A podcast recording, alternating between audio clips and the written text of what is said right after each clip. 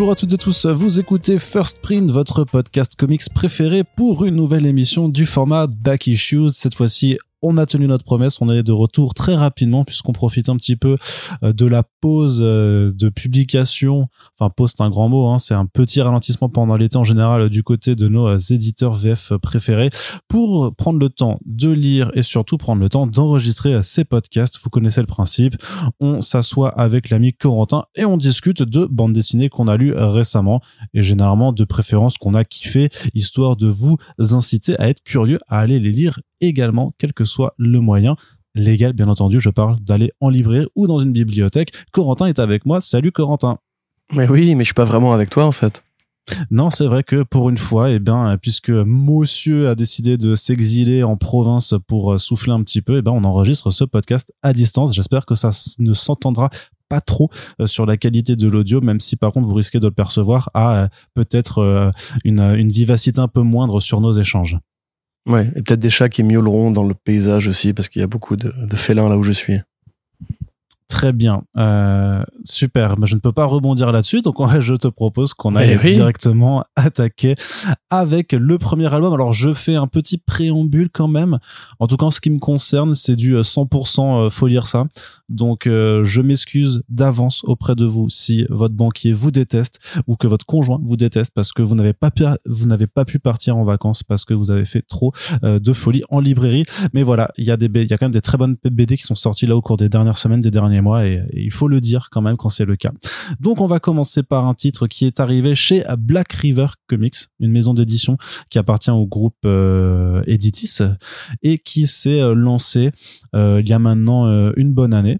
Alors on a eu pas mal de comics de licence chez eux, mais aussi des indés, notamment plusieurs titres de Garcenis. Le premier c'était A Walk Through Hell, en deux tomes qu'on a beaucoup aimé par ici, on vous le rappelle. Et justement, c'est la même équipe créative qui est de retour avec ce Marjorie Finnegan criminel temporel, une euh, série en, en je crois, en 7-8 numéros, euh, donc de Garcenis avec Goran Sujuka, qui nous emmène à la rencontre de Marjorie Finnegan, donc, qui est, comme le titre l'indique, une nana qui s'amuse à voyager dans le temps pour commettre tout un tas de larcins.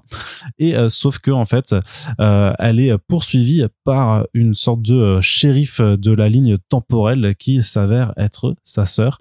Ça, c'est le point de départ. Et puis, en fait, euh, ça va euh, partir dans une forme de de grand méli-mélo sur la fin des temps qui doit être empêchée. Donc les deux frangines qui vont devoir s'associer à bon gré malgré malgré leur leur passif pour tenter d'arrêter tout simplement la fin de l'univers avec un couple de d'antagonistes assez particuliers c'est complètement barré, c'est hyper drôle. Je dirais que c'est vraiment du, euh, du pur jus qui, euh, malgré les âges, en fait, euh, continue en fait d'être pertinent dans ce qu'il a à dire sur, bah, sur l'être humain de façon générale, hein, puisque même si on est clairement dans du, dans du très fun et du parfois du grand guignolesque avec, je sais pas, des, des vélociraptors en prison, juste pour le dire comme ça, ça empêche pas de placer quelques bons tacles bien sentis sur l'histoire de l'humanité, notamment son rapport aux religions Corentin, personnellement, j'ai trouvé ça excellent. Je crois que toi aussi. Mais oui, tu vois, il faudrait que tu m'écoutes plus souvent quand je te conseille des projets.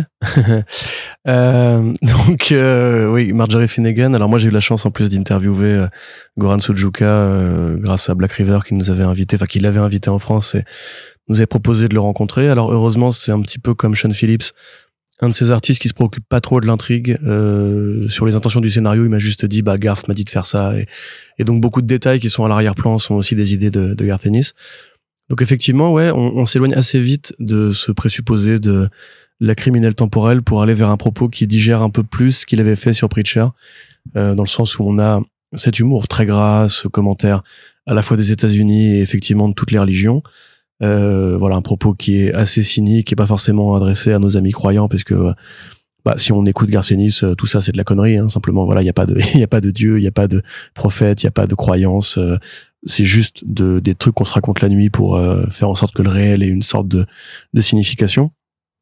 À côté, il y a effectivement des tags politiques qui sont assez assez précises, et assez directes, notamment vis-à-vis de la droite américaine et des conservateurs. Il y a un moment donné où il traverse, enfin où elle traverse au pluriel euh, une scène de la guerre de sécession et où il y avait eu tout ce débat aux États-Unis quand on avait commencé à déboulonner un peu les statuts de grands euh, généraux confédérés, parce que voilà, les confédérés étaient ceux qui ont combattu l'armée du Nord pour le rétablissement de l'esclavage.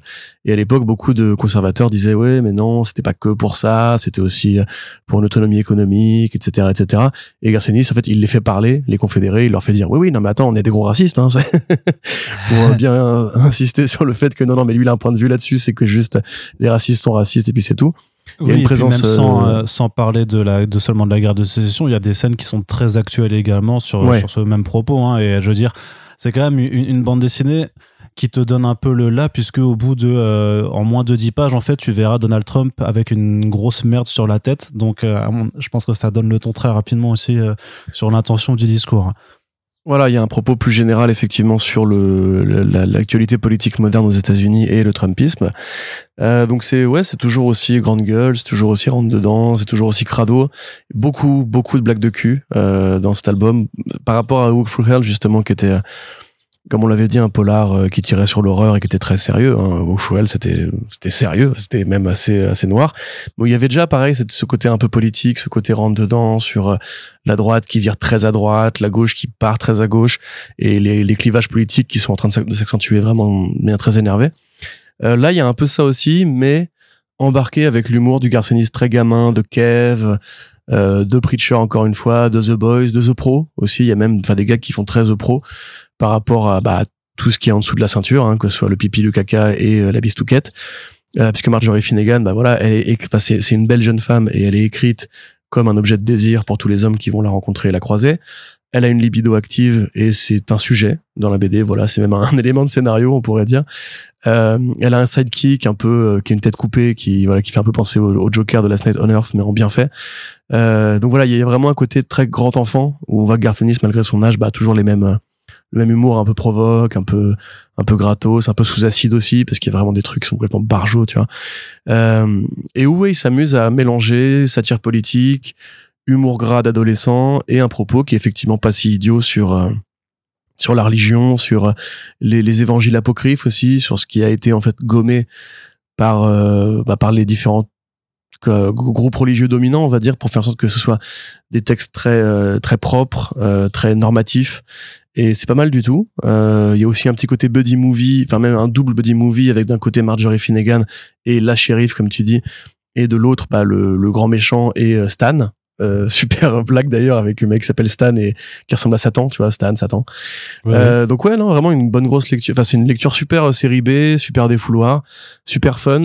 Pour moi, elle manque un peu de structure c'est on le, début est peut-être un peu mal introduit et après ça fait beaucoup d'allers-retours euh, qui sont prétextes en fait à, à, des vannes mais au bout du compte je pense que ça aurait pu durer plus longtemps tu vois au bout du compte ça reste quand même vachement bien foutu euh, vachement drôle et assez entier parce qu'on on fait comme un arc assez complet sur Marjorie Finnegan et son rapport à, à son sidekick euh, son rapport à, à son acolyte aussi enfin l'autre on va dire euh, le coup, par exemple, de pourquoi il y a un mec qui ressemble à Satan et pourquoi il y a un raptor en prison, ça c'est beaucoup plus secondaire. Par exemple, tu vois, il va plutôt se dire en fait, c'est des éléments, on va dire, de science-fiction classique, euh, avec ce petit côté Doctor Who, en plus qui est vraiment des références à Doctor Who, il y en a au moins trois. Euh, il se dit bah ça c'est pas besoin de l'expliquer, c'est juste marrant, donc on va dire que c'est marrant et puis c'est tout, on s'en branle. Euh, ce qui fait qu'à mon avis, ça aurait plus duré sur deux ou trois volumes de plus. Euh, D'ailleurs, Sujuka avait dit que c'était pas du tout inenvisageable. Pour rappel, il y a un film qui est prévu à Hollywood, enfin une option qui a été posée sur Marjorie Finnegan par le studio de Margot Robbie. Et effectivement, quand on sait ça, c'est compliqué de pas voir Margot Robbie dans les planches. Mais dans l'ensemble, ouais, enfin, juste un, bon garciniste, toujours aussi en forme, toujours aussi énervé, toujours aussi drôle. Et il faut adhérer à cet humour, hein, évidemment. Mais euh, tel quel, ça fait carrément le boulot. Ouais, puis même dans la dans l'humour un petit peu euh, visuel, tu disais que toi qui as eu un sous Joker en interview, tu disais que que voilà, s'il y avait pas mal de détails qui étaient placés par Garcenis lui-même, mais je trouve même que dans tu sais que t'as un côté presque Don Rosa façon jeunesse de Picsou avec des euh, des petits détails que tu vois dans les fonds dans les fonds dans les décors, tu sais il y a même des, des séances de flashback où tu vois certains personnages dessinés et, et, ça devient vraiment super drôle. Enfin, je sais, tu vois par exemple le, le truc du, du Raptor, effectivement c'est anecdotique mais en fait tu, tu vois que c'est pas juste si tu il, avec les scènes de flashback ou ce genre de détails en fait il lui invente vraiment une histoire un passif genre elle était à son mariage et tout ça c'était sa demoiselle d'honneur et tout ça enfin ça je trouve qu'il y a vraiment des, euh, des sommets d'absurde qui sont atteints à, plusieurs à plusieurs niveaux. Et euh, et ouais même dans dans l'histoire de ce que ça raconte euh, donc il y a quand même un moment où on essaie de voir en fait que pourrait devenir l'humanité quand il ne resterait plus plus qu'une seule personne. Et je trouve que le, le payoff de de ce truc là est, est, est assez assez monumental en fait où c'est là où tu te dis vraiment putain mais Ennis jusqu'à sa mort en fait il va continuer à, à balancer des fions envers et contre tout. Et je trouve ça vraiment vraiment super réjouissant. C'est super rafraîchissant. En plus c'est un album qui fait ouais c'est de c'est 200 bonnes pages. Pour le c'est 8 numéros hein, pour te dire. Ouais 8 numéros. Ouais, donc c'est 19,90€ en librairie. C'est super honnête je trouve par rapport à la taille de l'album et par rapport un peu au, au tarif que que Black River a pu avoir sur des, des trucs beaucoup plus courts. Donc franchement c'est pour moi c'est vraiment une de leurs un de leurs meilleurs titres hein. de toute façon clairement tous, le, tous les ah, qu'ils ont sortis là il y a Heretic de Karen dont on reparlera aussi mais ils ont vraiment quelques petits indés vraiment là qui font qui font très très plaisir. Donc et juste euh, juste pour ajouter un, petit élément moi qui vais souvent voir un peu comment sont reçus les BD sur les pages Reddit enfin les subreddits fans de comics ou sur les sections commentaires de forums X ou Y etc euh, Garcenis, comme il a jamais voulu vraiment se situer entre la gauche et la droite, c'est-à-dire que lui il considère que c'est un être politique neutre qui peut commenter comme ça les dérives de chaque groupe. Ou dans, dans Dire Becky commentait vachement les, les anti-Brexiters tout en commentant aussi l'attitude des transphobes au, Royaume-Uni. Euh, du coup, c'est aussi un auteur qui, qui plaît beaucoup aux conservateurs parce que voilà, il y a le côté flingue, le côté vulgaire, le côté machin. Euh, cet album-là était très mal reçu. par les conservateurs américains. Parce qu'en plus, il n'y a pas que Trump et le côté raciste, il y a aussi un vrai propos sur la, la fragilité masculine euh, dans le rapport entre Stan et Marjorie Finnegan particulièrement. Et le côté, ah c'est une meuf qui a une sexualité et tout, qui, qui aime bien s'amuser à baiser, etc. Ça a pas du tout plu. Je suis désolé, il y a peut-être des avions qui passent dans le fond aussi. Ça a pas du tout plu euh, à nos amis euh, un peu débiles. Donc rappelez-vous que Garth n'est pas votre pote si vous êtes euh, un gros con de réac et c'est important de le rappeler. Voilà. Ça marche. Bah après, je crois pas qu'il y ait de gros cons de React, euh, de React, pardon, qui, qui nous écoutent depuis le temps. Je pense que les mecs se feraient des ulcères aux oreilles s'ils continuaient de nous suivre. Alors, euh, autre sortie, cette fois-ci, on s'écarte un petit peu du comics pur et dur, puisque vous le savez, on aime bien aussi parler de BD euh, françaises qui sont faites en France, mais qui sortent chez des éditeurs avec qui voilà on a des affinités euh, artistiques et éditoriales. Et c'est un album qui bah, qu'on attendait depuis longtemps puisque la première fois que qu'à titre personnel j'avais rédigé dessus, je crois que c'était en 2021. Euh, et que le projet était en gestation depuis euh, bien plus longtemps. Ça s'appelle Samurai Gun Trigger Soul de Valentin Sèche. Donc pour info, vous aurez tout bientôt un Super Friends enregistré avec Valentin sur cet album. Et donc, en fait, c'est un, c'est, une bande dessinée qui est dérivée d'un jeu vidéo sur lequel Valentin a été euh, cara designer. Enfin, il a vraiment fait toute la conception graphique euh, du euh, second volume, parce qu'il y en avait déjà un premier opus. Et c'est un jeu vidéo qui est ultra minimaliste.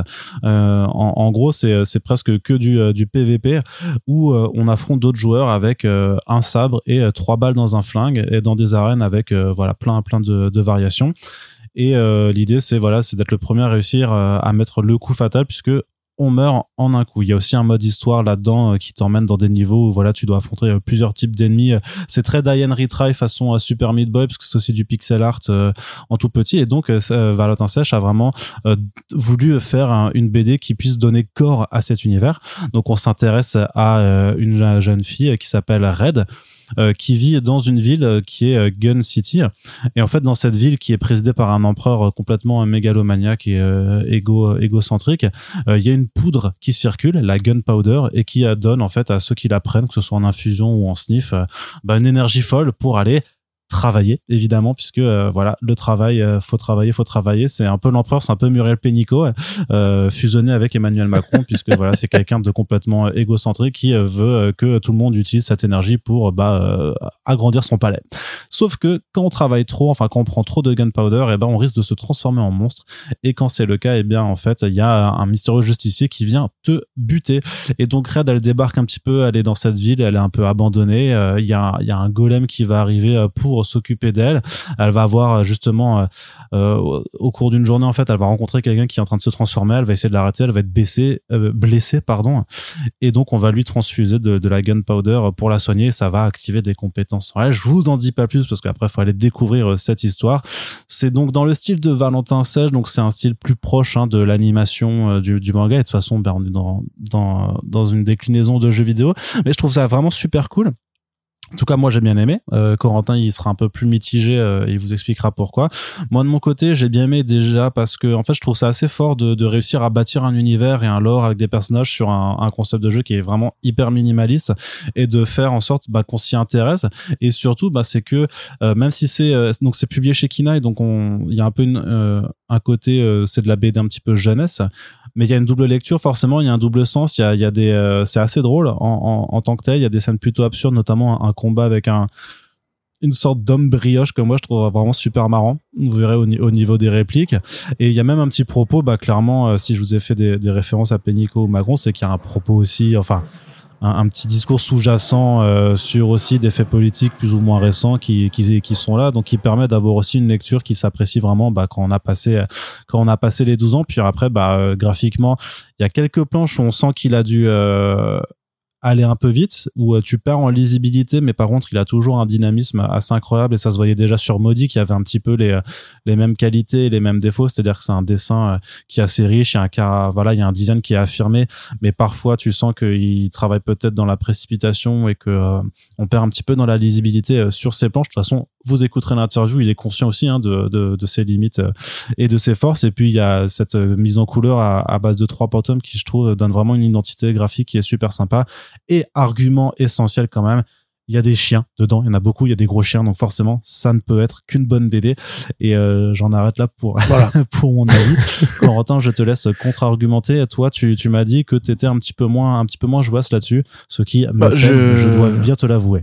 J'ai pas d'argument à, à, opposer dans le sens où euh, je suis pas en désaccord avec ce que tu dis. Par contre, euh, c'est de la BD jeunesse effectivement et ça se voit dans le sens où je trouve les, structures de scénario et d'écriture euh, peut-être trop légère pour le lectorat que moi je représente, c'est-à-dire ceux, ceux, qui ne lisent pas en fait, euh, qui ne lisent pas pardon, de BD jeunesse. Euh, les interactions sont peut-être trop sèches, ils, bah, eh, jeu de mots, euh, sont peut-être trop trop brutes. Il, manque de texture, il manque de, il manque d'épaisseur à ces personnages qui du coup me paraissent moins vrais.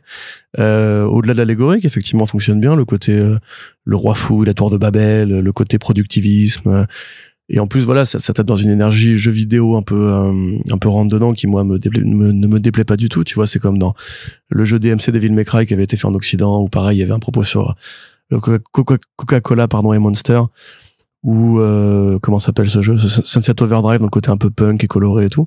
Là c'est emballé dans une esthétique à la Miyazaki à la dessin animé euh, très japonais et volontairement tourné vers le Japon et le Shinto etc qui me parle vraiment. Moi esthétiquement j'ai pas de gros reproches à faire. J'aime bien le l'épaisseur du trait de, de sèche qui fait très crayonné en fait qui fait vraiment très dessin au crayon limite à la va-vite entre guillemets et euh, qui colle bien avec les scènes de combat qui pareil vont être très dynamiques où il va faire de la déformation où il va faire des trames qui vont être très très recherchées etc donc euh, et le, comme tu l'as dit l'usage des couleurs effectivement qui est assez unique hein, c'est bien de voir un tel travail de recherche sur la couleur. Mais pour moi voilà il y a y a un problème dans le fait que le scénario est trop simple avec ces éléments là c'est-à-dire que il manque pour moi d'une grande scène d'émotion, il manque d'une grande scène un peu tire-larme, il manque de ouais de, de, volume, on va dire, pour aller chercher plus loin que l'allégorie qui est quand même assez évidente. Mais encore une fois, je ne suis pas un aficionado de la BD jeunesse. Si vous mettez ça entre les mains de, de, de votre gosse, euh, ami auditeur, auditrice, qui c'est peut-être des parents, euh, je pense que ça pourrait éventuellement lui plaire et lui filer effectivement des éléments euh, utiles. Euh, dans un monde qui est gangréné par le travail et la non-reconnaissance des burn-out et compagnie. Mais moi, effectivement, j'ai lu ça différemment et je pense que ça pourrait être, même avec un, un niveau de lecture moins perceptible, euh, mieux fait au point de vue écriture. Après, ça n'enlève rien au fait que je, je voilà, si, si c'est de la bonne BD jeunesse, c'est de la bonne BD jeunesse, mais c'est là justement qu'à mon sens, il y a un problème dans l'exécution. C'est pour moi, on peut faire de la bonne BD jeunesse avec des strates qui soient plus pour adultes. Et à mon sens, là, on est plus du côté ado ou enfant même, que du côté adulte. Vous l'aurez compris. Voilà. Donc, si vous avez des enfants ou des ados, on ne sait pas, euh, on ne sait pas de quoi votre famille est constituée, ou que vous voulez initier en fait des, des plus jeunes à la lecture, je pense que du coup c'est un album qui peut se prêter à cet exercice. Euh, merci Corentin. C'est voilà le seul truc qui est chiant quand on fait ces podcasts à distance, c'est que c'est un petit peu euh, chiant de de changer de la structure euh, un avis un autre et passer à la suite parce que justement on se voit pas on c'est plus compliqué d'être interactif. Mais on espère quand même que voilà vous aurez saisi les petites différences sur sur nos deux propos. je te propose bah, qu'on passe voilà à de la BD qui toi va te parler plus parce que c'est pour les adultes, parce qu'il y a un vrai propos, parce que voilà ça raconte plein de choses, qu'il y a trois niveaux de lecture. Hein, c'est c'est c'est de la BD d'élitiste. Voilà pour les grands, hein, les grands voilà pas pour les ados ni les bah, jeunes. il en hein, faut nuls, il faut des grands, c'est bien les grands. je plaisante, je te charrie parce que je trouve voilà là ça là clairement sur la BD. Moi je veux dire bien joué. Tu m'as bien eu. ah bah oui. Non mais on va être clairement sur la BD où euh, moi je vais dire que j'ai kiffé tout ça et puis toi tu vas tu vas réussir à, percevoir les trois niveaux d'analyse euh, qu'il faut et puis après je vais dire bon ben moi j'ai plus rien à dire de toute façon euh, je suis trop bête je ne suis pas fait pour ce genre de choses. Je veux parler de The Blue Flame qui est un gros un gros album euh, sorti euh, donc chez 404 Comics dans leur collection 404 euh, graphique.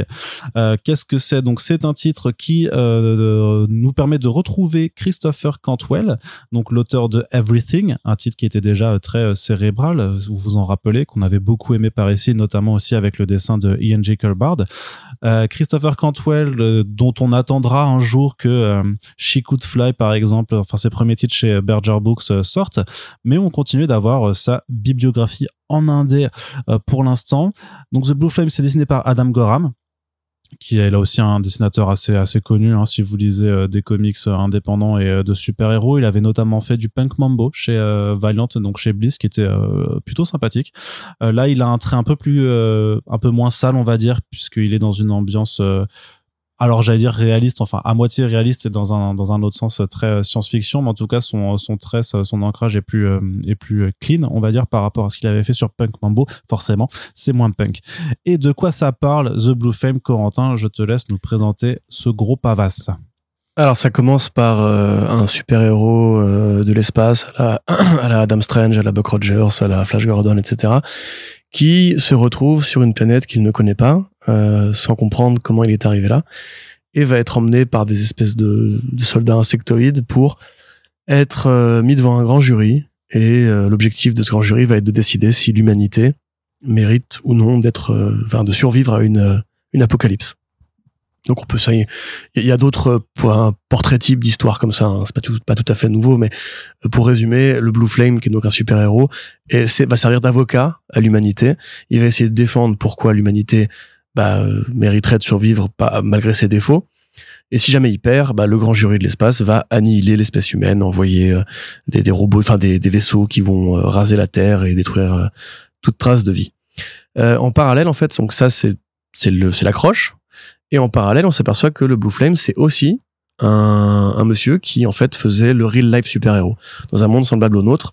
Il mettait un costume qui avait effectivement des capacités. Alors surnaturel non, qui juste il balançait du feu avec des espèces de réacteurs, et qui appartenait à une équipe qui s'appelait la Brigade, euh, enfin la, la, Brigade du crime, et qui cavalait après voilà des, petits voleurs, des braqueurs, euh, des trafiquants X ou Y, qui faisaient un vrai taf de super-héros, mais dans un monde réaliste où il n'y a pas de super-pouvoir. Un jour, ils vont être victimes, donc son groupe de super-héros de la vie réelle, ils vont être victimes d'un attentat euh, où un jeune tireur va euh, venir à une de leurs conventions et tirer dans la foule ils vont tous être tués, sauf le Blue Flame, qui bah, va maintenant essayer de se remettre de cet événement-là en, voilà, en ayant perdu l'usage de ses jambes, en devenant alcoolique, en se reconnectant avec sa sœur qu'il a perdu depuis très longtemps. Et voilà, donc le procès va se tenir en parallèle de la vie réelle du Blue Flame. Et donc il y a un dialogue de qu'est-ce qui est réel, qu'est-ce qui n'est pas réel, euh, est-ce qu'il est qu'il invente tout ça, est-ce qu'il rêve tout ça, est-ce que c'est deux personnages différents qui s'appellent The Blue Flame ou pas. Euh, et qu'est-ce qu'on en fait en fait Qu'est-ce qu'on fait de euh, du traumatisme Qu'est-ce qu'on fait de euh, de l'espèce humaine Aujourd'hui, on peut se poser la question. Qu'est-ce qu'on fait de l'image du super-héros aussi quelque part? Qu'est-ce qu'on fait de la science-fiction? Qu'est-ce qu'on fait de cette interrogation primaire qu'a un auteur quand il se met devant une une machine à écrire et qui se dit bah qu'est-ce que moi je peux raconter de neuf qui n'est pas encore déjà été fait? Qu'est-ce que je peux prendre de ma vie réelle à moi ou de mes traumatismes personnels? Euh, et tout ça aggloméré dans un truc qui tient donc sur 10 numéros avec des variations de point de vue et des variations de style graphique. Euh, Qu'est-ce que t'en as pensé Arnaud? Eh ben c'est dense euh, d'une part, mais c'est euh, c'est hyper intéressant en fait parce que c'est en, fait as, déjà t'as le, le croisement des des deux temporalités on va dire ou des deux espaces qui arrivent à, se mêler de façon très organique et tu comprends assez rapidement en tout cas je trouve hein, que, que tout se passerait enfin par, rapport à ce que tu disais moi j'ai pas eu l'impression qu'il y a forcément euh, beaucoup de, de euh, enfin qu'il se passe pas beaucoup de temps avant que tu comprennes que tout est bien en train de, de se passer euh, que c'est juste en fait sur sur des plans de réalité un petit peu un petit peu différents. Et j'ai vraiment l'impression que bah que ça se que les, les voilà les que les deux timelines en fait arrivent à bien se mêler que tu vois la progression du personnage tant dans sa vie euh, civile que dans sa vie de, de super héros supposé. Ce qui permet d'interroger en fait enfin ce qui permet à Christopher Cantwell de, de poser ces questions vraiment sur sur sur deux ensembles différents. Et euh, je trouve vraiment euh, intéressant le propos qu'il y a en fait ben comme tu disais d'un côté sur c'est quoi être un super enfin pourquoi on se déciderait à agir enfin pourquoi on décide d'agir de façon générale c'est-à-dire pourquoi on fait les choses en tant qu'être humain pourquoi on va vers les autres euh, ou pourquoi on ne le fait pas pourquoi on se décide à, vouloir faire le bien et qu'est-ce que c'est en fait vraiment de faire le bien euh, on n'est pas d'accord sur la conclusion, je crois. Je pense qu'il y, y a, une fin qui est ouverte, qui est hyper intéressante parce qu'elle peut dire vraiment euh, plus, plusieurs choses. Et euh, je trouve que graphiquement, bah, c'est un travail qui est assez, euh, qui est assez impeccable à la fois dans la façon dont les personnages réussissent à, véhiculer des émotions et avec la traduction de Laurent Kessy qui est excellente parce qu'il y a vraiment des échanges qui sont super durs euh, dans un côté. En, fait, si on, pourrait presque enlever le côté science-fiction et le fait d'avoir des, scènes avec des aliens parce que il y a vraiment une, ambiance un petit peu de de film d'auteur ou de ou de tranche de vie dans, dans dans le sens où en fait tu t'intéresses pendant sur la moitié de l'album littéralement à à quelqu'un qui fait une crise de je sais pas si c'est une crise de la quarantaine, mais qui vraiment traverse un moment de crise dans sa vie, ben, un, traumatisme, mais euh, pas seulement lié à, bah, ce qui se passe au, début de l'album, mais aussi par rapport à sa situation et au fait qu'il a des choses à gérer vraiment avec avec bah, avec sa famille, avec avec ses parents, avec euh, avec même euh, juste ce qu'il ce qu'il essaie de, de, faire dans sa vie. Donc, mais, mais c'est ce que je te disais en préambule, c'est que moi c'est le genre d'album où, où je sais que j'ai kiffé mais je sais aussi qu'il me faudra une seconde lecture peut-être pour réussir à avoir, on va dire, 100% de ce que l'auteur euh, essaye de, de, me faire passer. Et c'est parfois ce genre d'album qui est un petit peu intimidant euh, dans, dans le sens où tu dis euh, peut-être que j'ai pas tout, toutes les connaissances ou toute la culture pour capter en fait tout ce qui se dit. Et en ce sens-là, c'est c'est pas un reproche en, mmh. tant que tel mais euh, parfois c'est ce que je ressens aussi ah, mais c'est avec Antoine c'est toujours lui le cas parce que c'est quand même quelqu'un qui je pensais est un auteur brillant c'est quelqu'un qui euh, qui qui est voilà ce que je disais avant qui est cérébral qui qui a beaucoup d'idées qui qui veut faire voilà vraiment de la de la bande dessinée d'auteur hein, clairement et son et son jugement de valeur. Et euh, je sais que moi je suis plus viscéral je suis plus dans les dans dans, dans mes lectures je suis souvent tourné vers l'émotion le truc qui prend au trip et peut-être moins vers vers le cerveau Oh bah là, ça prend au trip quand même. Enfin, c'est très humain comme histoire. Euh. Mais je suis pas d'accord avec ce que tu dis en fait. Euh, bah, de, de, manière générale, je pense pas qu'il faille un bagage culturel pour pouvoir accéder, enfin, accéder à une œuvre. Euh, on pourra un jour en parler si on fait. Tu vois. Bah, la comprendre pleinement, c'est une, une œuvre, c'est le reflet de ce que tu trouves dedans, tu vois. C'est il y a des gens qui vont voir Fight Club et vous qui vont se dire bah ça c'est un plaidoyer pour la masculinité, il a raison, il faut qu'on faut qu'on arrête les gonzesses et tout. Et t'en as d'autres qui vont se dire bah non, c'est plutôt une critique du capitalisme, etc. Enfin, Là, l'avantage, c'est que c'est assez épais pour que tu puisses prendre un truc qui va te parler à toi. Euh, que ce soit justement dans ton rapport euh, ton rapport à la famille par exemple ton rapport aux États-Unis ton rapport à la, culture des super-héros effectivement est-ce que ça signifie l'héroïsme on va dire en tant que, que notion figée? Euh, est-ce que c'est le dévouement altruiste et désintéressé? Est-ce que c'est le dévouement altruiste par thérapie enfin par thérapie justement de l'ego? Est-ce que tu veux être un super-héros ou un héros pour être important ou essentiel ou crucial ou supérieur aux autres euh, Est-ce que ça veut dire que être un héros et sauver des gens va t'absoudre d'être un enfoiré à côté dans ta famille, dans ta vraie vie, etc. Euh, et aussi, voilà, enfin, comment tu te remets justement de, la défaite, comment tu te remets de l'échec, est-ce que tu connais vraiment les gens autour de toi? Euh, Qu'est-ce que tu fais du mal? Tu vois, c'est pareil, c'est quoi le mal? C'est est-ce que le mal, c'est aussi euh, c'est aussi unilatéral que ça Est-ce que même l'espèce humaine, est-ce que tout ce débat sur l'espèce humaine, on mérite d'être sauvé ou pas Est-ce qu'il n'est pas déjà un peu obsolète dans le sens où on sait qu'on est déjà condamné Tu vois, c'est on peut déjà commencer à considérer le point de vue du procès. Et c'est un peu ce que fait le Blue Flame d'ailleurs, comme un truc qui n'a pas de sens à partir du moment où en fait l'espèce humaine elle est foutue déjà actuellement. Tu vois, c'est il y a des, des variables comme euh, la fin du monde, le changement climatique, les incendies en Espagne et euh, tout, tu vois. Et ça précisément, moi j'aime, ça me parle parce que justement, je trouve que l'album dévie très vite de ce point en fait qui va être euh, enfin, qui sert d'accroche qui est justement euh, voilà on va mettre euh, un humain en face d'extraterrestres qui n'ont pas du tout les mêmes codes de pensée que nous Et lui, il va essayer, bah voilà, de faire appel à des trucs comme la bonté, comme l'amour, comme l'attachement, le fait que l'être humain n'aime pas l'idée de mourir et que donc ça veut dire que il tient à la vie, contrairement à d'autres espèces euh, vivantes. Et en fait, ça, c'est balayé très vite. C'est cette réponse très blockbuster de dire ouais, mais il y a l'amour aussi. Et bah le, le la BDL te dit ouais, mais on s'en fout. Enfin, c'est pas du tout un, un, argument. Oui, tu peux aimer, mais ça veut pas dire que que ce que tu fais est essentiel ou que ça, ça, t'empêche d'être un, une pourriture et tout moi, si je devais genre donner mon analyse de l'album, je dirais que ce qui, elle essaie de te dire, en fait, c'est que c'est compliqué. Tu vois, c'est qu'en fait, l'humain est compliqué, la bonté est compliquée, la, la salvation est compliquée, euh, et qu'en fait, il n'y a pas, euh, il n'y a pas une personne qui soit bonne ou mauvaise, il y a pas, enfin, qui soit bonne et mauvaise à la fois, voilà. Il n'y a pas une réponse fondamentale à est-ce qu'on est des êtres de lumière ou des êtres négatifs. Et c'est ce que j'aime justement, c'est comme tu le dis, qu'on n'est pas obligé de comprendre la lecture au niveau cérébral pour la trouver très bien faite, pour la trouver euh, intelligemment construite, ambiguë, et, elle est ambiguë. De toute façon, enfin de par son, principe, elle est ambiguë. Puis même, enfin, au-delà, au-delà de l'ambiguïté, je dirais même qu'elle est nuancée et qu'en fait, elle est, elle est vachement intéressante aussi à lire dans un, bah en fait, quand tu le rapasses dans notre contexte aujourd'hui avec la polarisation des discours et le fait que euh, beaucoup de choses maintenant sont vues de façon ultra binaire. Euh, là aussi, en fait, t'as as, une volonté de dire, mais en fait, non, c'est pas comme ça, c'est pas tout blanc ou tout noir. Et euh, dans, dans les scènes du procès, t'as vraiment ce discours-là aussi de dire, mais euh, ce qui est là, t'as as notamment un passage où on essaie de dire, non, mais en fait, il y a des innocents qui sont morts, mais qui vous dit qu'ils étaient vraiment innocents, tu vois? Et et t'as as vraiment ce discours de dire, mais en fait, c'est ça, c'est que tout le monde n'est pas innocent, tout le monde n'est pas coupable. Il y a plein de nuances en fait de, trucs parce que personne n'est parfait, personne n'a aucun défaut et personne n'a jamais fait de crasse à personne. En fait, c'est impossible.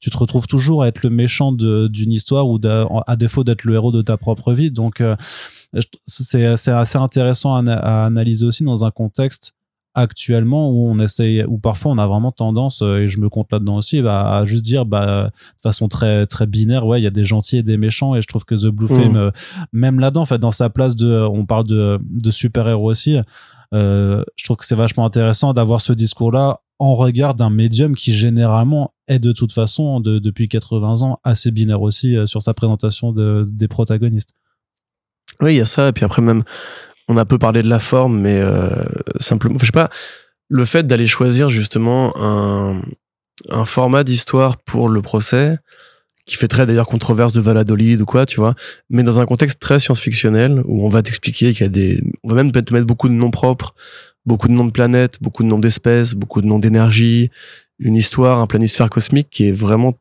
bien foutu. Enfin, c'est de la hard science euh, au premier degré et c'est très intéressant parce que justement il y a pas mal d'histoires de science-fiction qui traitent un peu de ça, même genre dans le dessin animé Justice League, quand Green Lantern, John Stewart, je crois, est accusé d'avoir détruit une planète, ou, des, des œuvres de Flash Gordon ou John Carter.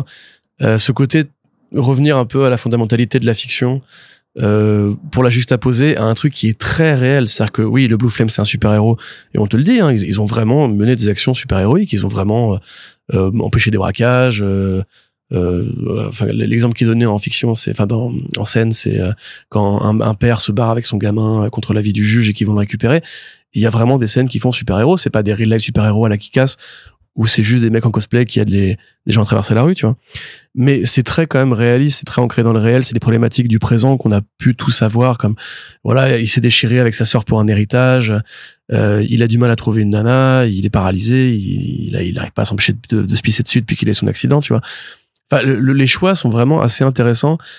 Et effectivement, ça mériterait une seconde lecture, ça mériterait une troisième lecture. Je sais que Beaujouan l'avait comparé quand on l'avait invité à euh, Strange Adventures de Tom King euh, mm. et Van Scheiner et, euh, Mitch Gerrard, où justement il y a un peu voilà le même discours entre d'un côté ce qu'a fait Adam Strange avec sa femme dans l'espace quand il a dû assembler la planète contre la menace des Tanagariens ou des Raniens, je ne sais plus de quelle faction est euh, Adam Strange, euh, et par rapport au moment où il revient au pays et comme un soldat qui a fait des crimes de guerre en Afghanistan, bah, il est rattrapé par son passé, on mène une enquête sur lui, et ce côté justement très euh, très lumineux se confronte à une réalité très sordide et très réaliste, bah, c'est un peu la même chose, mais dans un monde qui nous paraît beaucoup plus ancré ou une science-fiction qui nous paraît beaucoup plus surréaliste.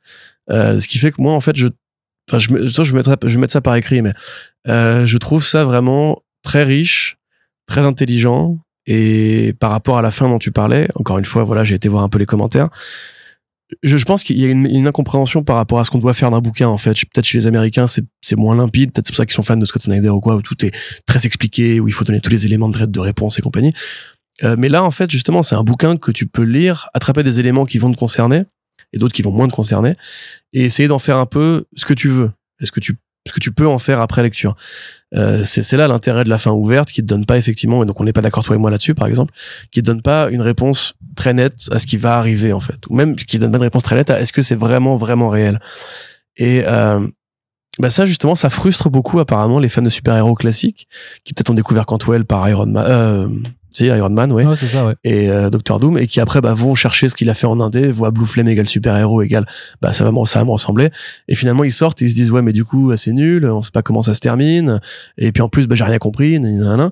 Et enfin juste voilà, ouvrez vos chakras et comprenez qu'effectivement il y a des œuvres qui sont faites pour essayer de taper dans d'autres zones émotionnelles que celles que vous allez prendre généralement, euh, tout en comprenant qu'en plus là c'est beaucoup plus clair à mon sens que par exemple Everything qui était plus une sorte de sudoku euh, intellectuel euh, et au niveau, enfin même, comment dirais-je, émotionnel que là, c'est quand même, voilà, c'est du Alexander Payne qui va croiser euh, du Jack Kirby, quoi, on va dire.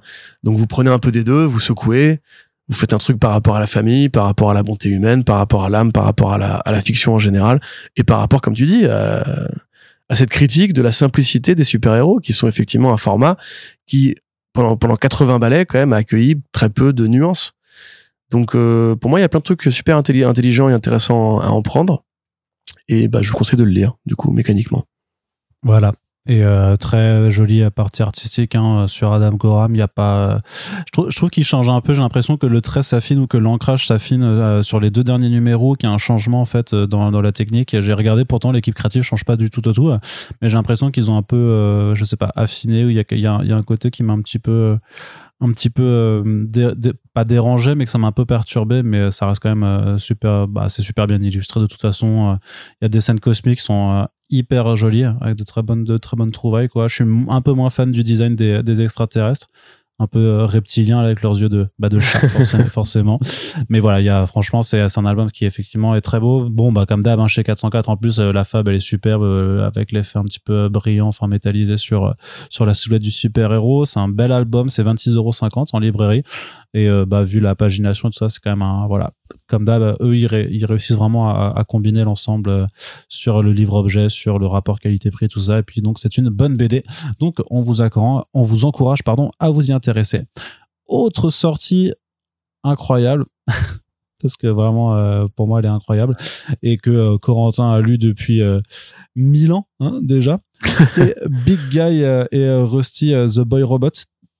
Donc, c'est pas du tout neuf, hein, clairement. C'est c'est un titre d'ailleurs qui a déjà connu euh, plusieurs éditions en France. C'est du Frank Miller et du Geoff Darrow.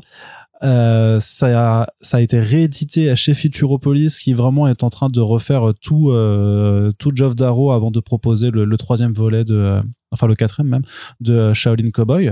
Euh, donc là, on est dans une collaboration qui suit, qui suit celle de Hardboil qui avait déjà été réédité l'année dernière bah, chez le même éditeur et donc qui nous montre bah, une expérience euh, sur l'évolution, sur la vie euh, qui tourne très mal au Japon et qui fait apparaître un énorme kaiju dont le but est euh, grosso modo de faire disparaître l'humanité pour la transformer en monstre, voilà, en monstre surpuissant comme comme lui.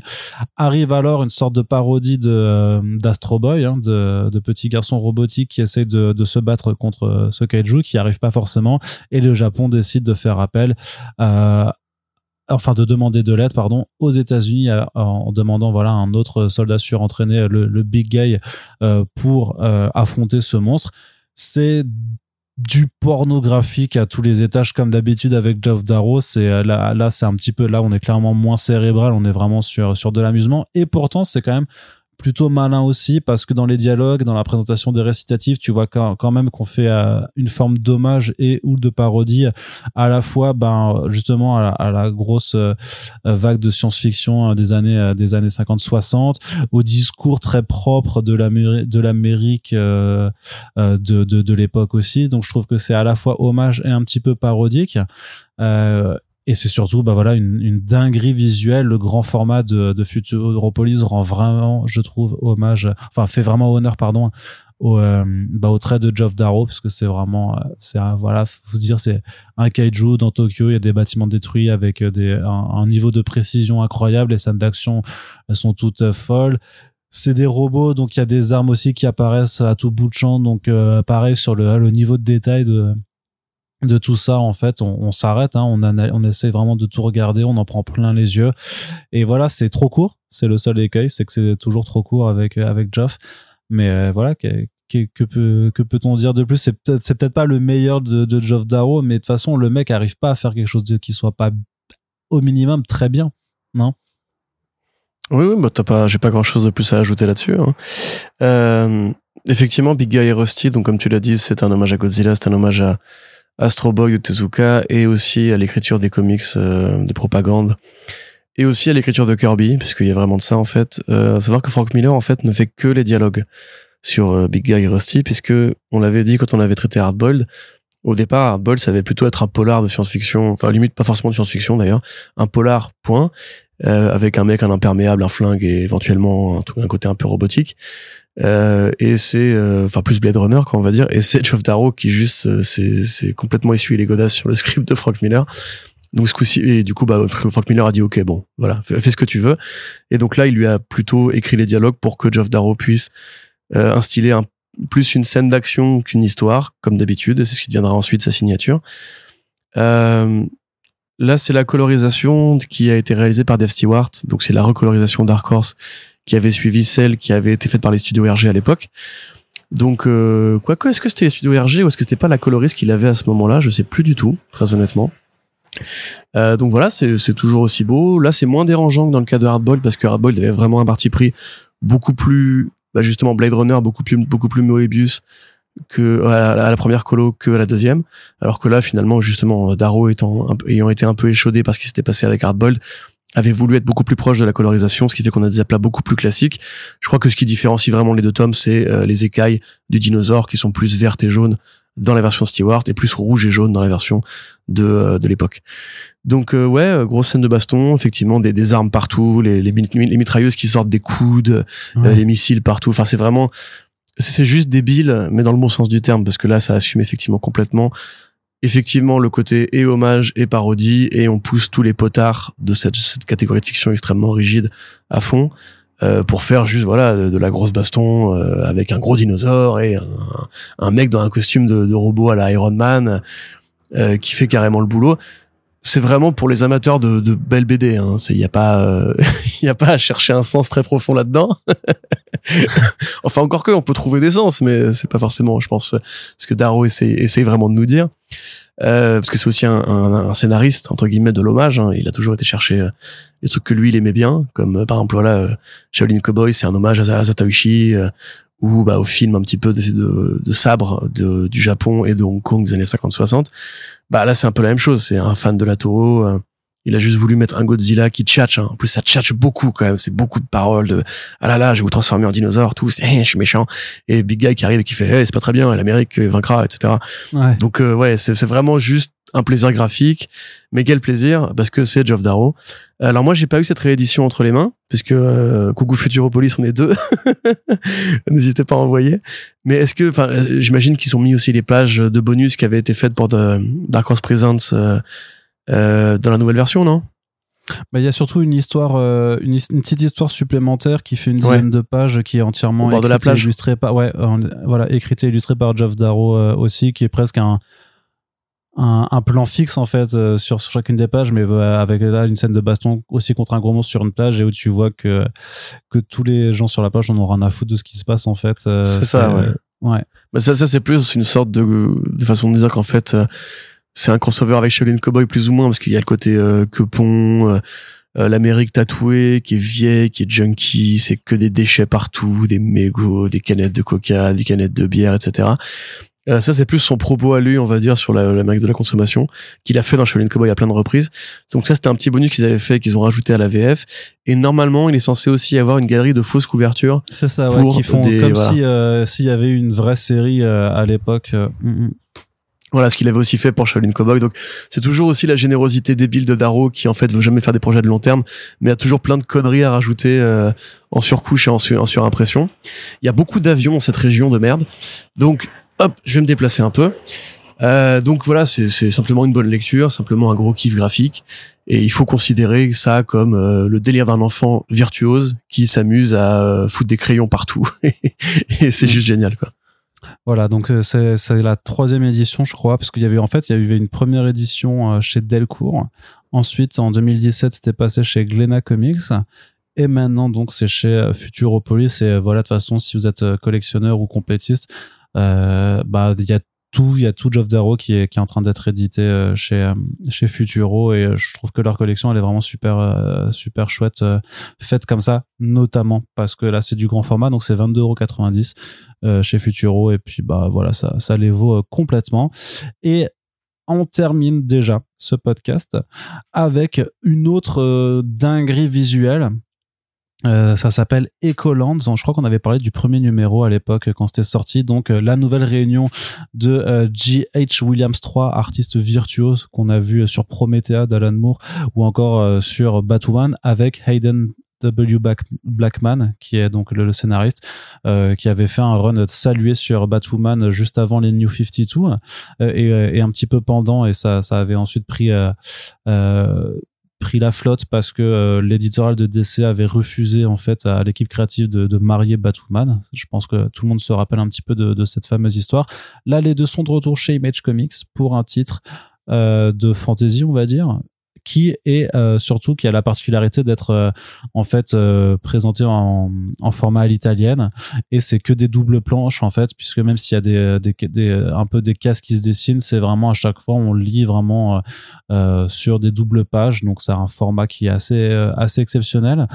Et qui nous arrive curieusement plus ou moins curieusement chez, chez Panini Comics voilà dont dont je trouve que les choix euh, sur l'indé sont vraiment à chaque fois à saluer parce que même si voilà ils sortent beaucoup de trucs euh, nuls chez Marvel parce que bah il y a beaucoup de trucs nuls chez Marvel c'est pas forcément de leur faute mais en tout cas sur les indés ils en sortent pas beaucoup mais à chaque fois c'est quand même des équipes créatives qui sont intéressantes euh, faudra qu'on vous parle d'ailleurs de, de, Stray Dogs aussi qui est sorti chez chez eux récemment ou là du Family Tree de, de Jeff Lemire et Phil Lester.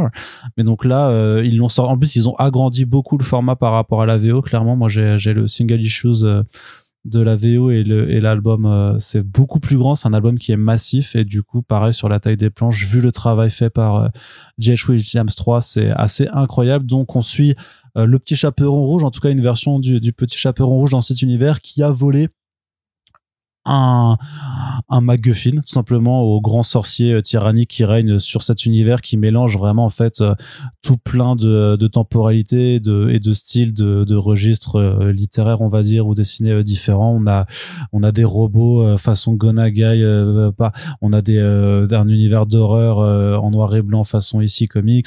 On a vraiment plein plein plein d'univers différents qui qui se mélangent et donc elle est poursuivie par la fille de ce de ce sorcier tyran et c'est à peu près tout. Hein. C'est vraiment une fuite en avant avec beaucoup de rebondissements en fonction des univers dans lesquels ils arrivent et des personnages qu'ils rencontrent avec des, des, péripéties, des trahisons, tout ça.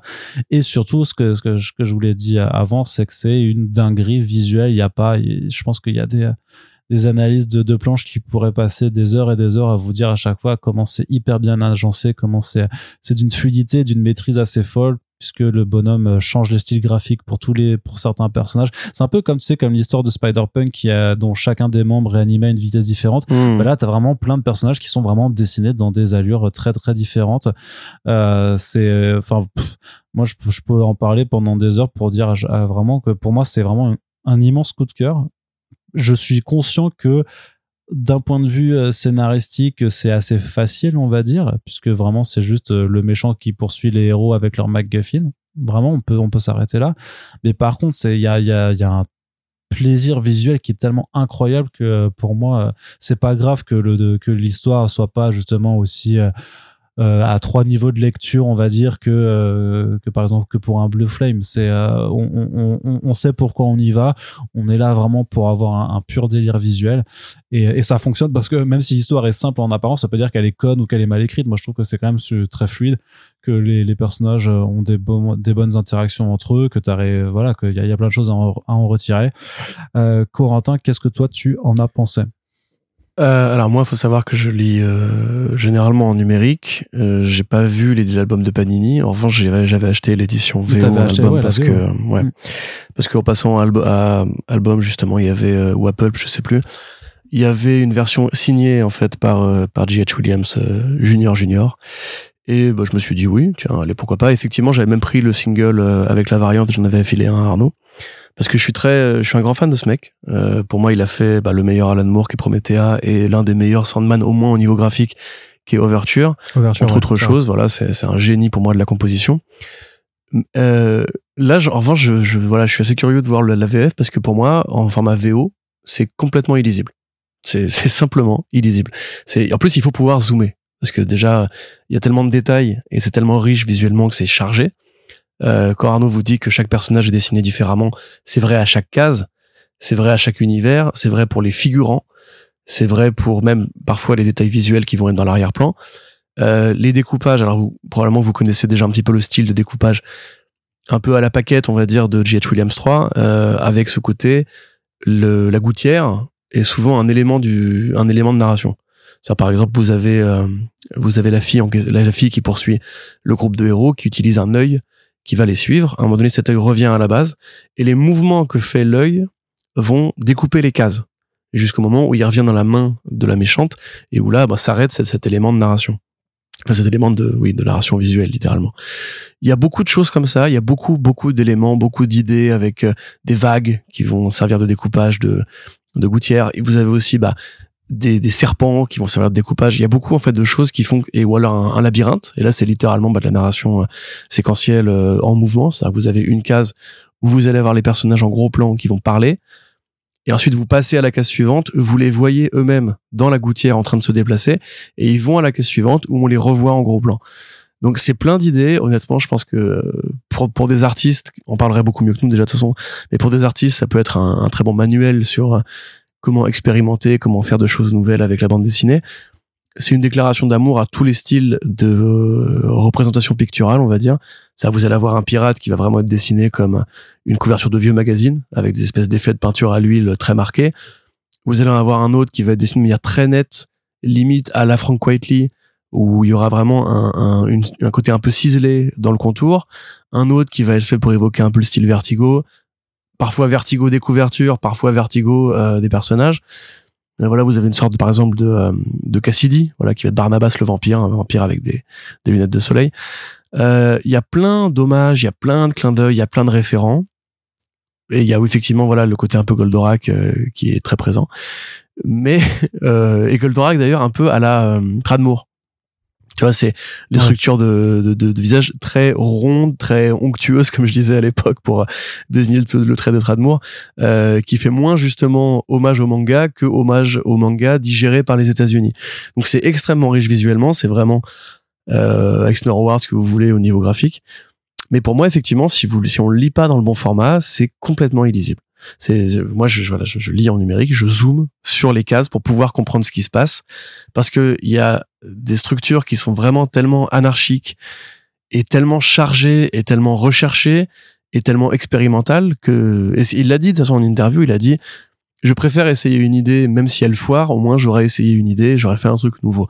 Et là en fait, c'est souvent ça, c'est-à-dire que pour, pour, vous donner un exemple, il y a un moment donné où il y a une euh, les personnages arrivent dans une base et là, ils se reposent un petit peu, donc c'est le moment narrativement de faire le point, de les laisser un petit peu respirer, de donner des éléments de background et compagnie. Et ça, c'est sur la ligne du haut. c'est comme c'est à l'italienne, en fait, c'est un format comic strip. Donc sur la ligne du haut, sur deux pages, vous allez avoir les personnages principaux, et la ligne du bas, vous allez avoir un autre personnage dans un contexte graphique qui n'a rien à voir. C'est-à-dire que d'un côté, ils sont dans un côté un peu mortifère, un peu base, lumine, enfin, euh, euh, ombrageuse, dans la pénombre en train de discuter et en dessous vous avez des robots qui décident de, savoir si c'est bien ou pas bien de laisser un humain en vie avec un style ultra coloré, ultra métaphysique, des, des IA qui sortent de leur corps et tout. Euh, ouais, et pour moi, si en fait on, on ne sépare pas cette image-là en deux au niveau de son cerveau, c'est genre ça assomme tellement c'est euh, généreux en fait. Donc Mm. c'est vraiment une expérience euh, de lecture très particulière. Il y a des choses à en dire quand même ici au niveau thématique euh, par rapport justement à ce mélange des univers, à ce mélange graphique, à cette envie de tout mélanger ensemble. Il y a un côté un peu alchimie, tu vois, même limite euh, apprenti sorcier de, de l'artiste virtuose qui a tellement de talent au bout des doigts, qui peut tellement être bon dans tous les styles, qu'il mélange tout ça et ça dit un truc quand même de bah, du côté un peu pas multivers mais un peu euh, comme ça puisque ça avait pu être le cas avec euh, des trucs comme Joe the Barbarian ou récemment comme pour Plot Holes tu vois de, de Sean Murphy où pareil on prend euh, des trucs qu'on a pioché un peu dans des tas de genres de fiction et on les met ensemble. Là il y a un truc par rapport à ça mais c'est encore trop tôt parce que c'est que un volume euh, c'est un volume en six numéros. Alors c'est une six numéros d'une pagination euh, anarchique puisque c'est pas forcément du 24 pages classique en, en format comics à en A4 quoi donc euh, ouais ouais moi j'ai trouvé ça très bien Euh, enfin en tout cas très nouveau. Et c'est très agréable de voir qu'on peut encore être surpris par les comics euh, dans le présent. Mais à mon sens il faut vraiment avoir de bons yeux. Si Ouais, non, on en justement, je t'a- je t'arrête quand même sur cette euh, parce que vraiment c'est euh, c'est du euh, 34 par 22 cm, c'est vraiment un très grand format. C'est euh, pas toi qui as l'édition VO, je te dis, c'est euh, il y a vraiment un, un agrandissement conséquent et mais euh, il y a aucun problème de lecture quand quand t'as- c'est vraiment c'est il est grand, hein, c'est c'est un gros bouquin. Donc même pour euh, moi tu, peux- tu peux rater des détails tu vois genre par exemple la scène où ils prennent l'espèce de nacelle que tu pour aller sous l'eau franchement. franchement enfin si tu peux pas zoomer pour voir euh, Non, mais là- comment est-ce qu'il a composé son écaille etc enfin c'est Ouais, ouais, moi je- franchement lisez-le en numérique si vous pouvez hein, c'est c'est mon conseil Ah non, bah justement, bah non, t'as pas besoin. Là, là, avec la, taille qu'ils ont fait sur la VF, il n'y a pas besoin du tout de zoomer, quoi. Je trouve même que Mm. euh, le, le- Mm, le mm, zoom en numérique, ça te, per- ça, ça te fait perdre justement toute la, toute la puissance de la composition sur la planche, la façon dont il s'approprie l'espace, la, la, la façon dont il travaille euh, avec les gouttières, avec le mouvement, la façon dont tout est vraiment fait pour que l'œil, enfin pour t'obliger à, à, avoir un, un tracé euh, avec ton œil sur, sur la planche. Et je pense que le numérique perd énormément de puissance euh, là-dessus. Pour le coup, c'est vraiment pas un truc que Non, je te- je te- je franchement, je t'assure que très honnêtement, moi, je trouve, à mon, à mon sens, c'est limite. Il faudrait un truc façon Magnéto Testament, tu vois, au niveau du format, quoi. C'est ou un truc façon Adrasté. Euh, Ouais, mais tu, tu, oui, mais tu verras. euh, c'est les tableaux, tu vois. Enfin, c'est c'est c'est Bah limite, oui. c'est les de musée qu'il faudrait, quoi. Ouais, mais je te je pense que je te, je te, on, voilà, on aurait dû enregistrer ça chez moi, comme ça t'aurais vu la gueule de l'album et tu, tu n'aurais pas eu ce discours. En tout Mais cas, je te jure que si, frérot. Oh, on verra. Euh, En même, même en zoomant gros, enfin, je- tu vois ce que je veux dire, c'est que même en faisant une taille qui était quand même assez conséquente sur mon ordinateur, qui est pas un petit ordinateur en plus, euh, je me disais, mais on perd des trucs, quoi. Enfin, il faut, parce que quand tu vas vraiment au cœur de la case, il y a tellement des détails que tu vas peux pas attraper de base que, euh, enfin, c'est, à mon sens, c'est peut-être trop pharaonique, justement. C'est un petit défaut du, projet. C'est, limite trop pour un seul album d'être aussi dense et aussi épais. Et je pense que toi et moi, bon, on a peut-être l'habitude de lire du G.H. Williams 3, mais j'imagine euh, un, un jeune lecteur, une jeune lectrice qui nous écoute et qui voudra le, découvrir, euh, ça peut être un peu euh, un peu intimidant, tu vois, comme comme façon de composer avec l'espace, parce que, que si t'as l'habitude d'un d'un gaufrier en 9 cases classique, là c'est c'est l'inverse de ça, c'est une déconstruction totale du format comics traditionnel. Donc euh, Ouais, sachez quand même de quoi vous vous embarquez, tu vois. Ouais, bon après les gens pourront toujours peuvent toujours feuilleter avant avant de prendre quoi. Mais euh, qu'est-ce que je voulais dire?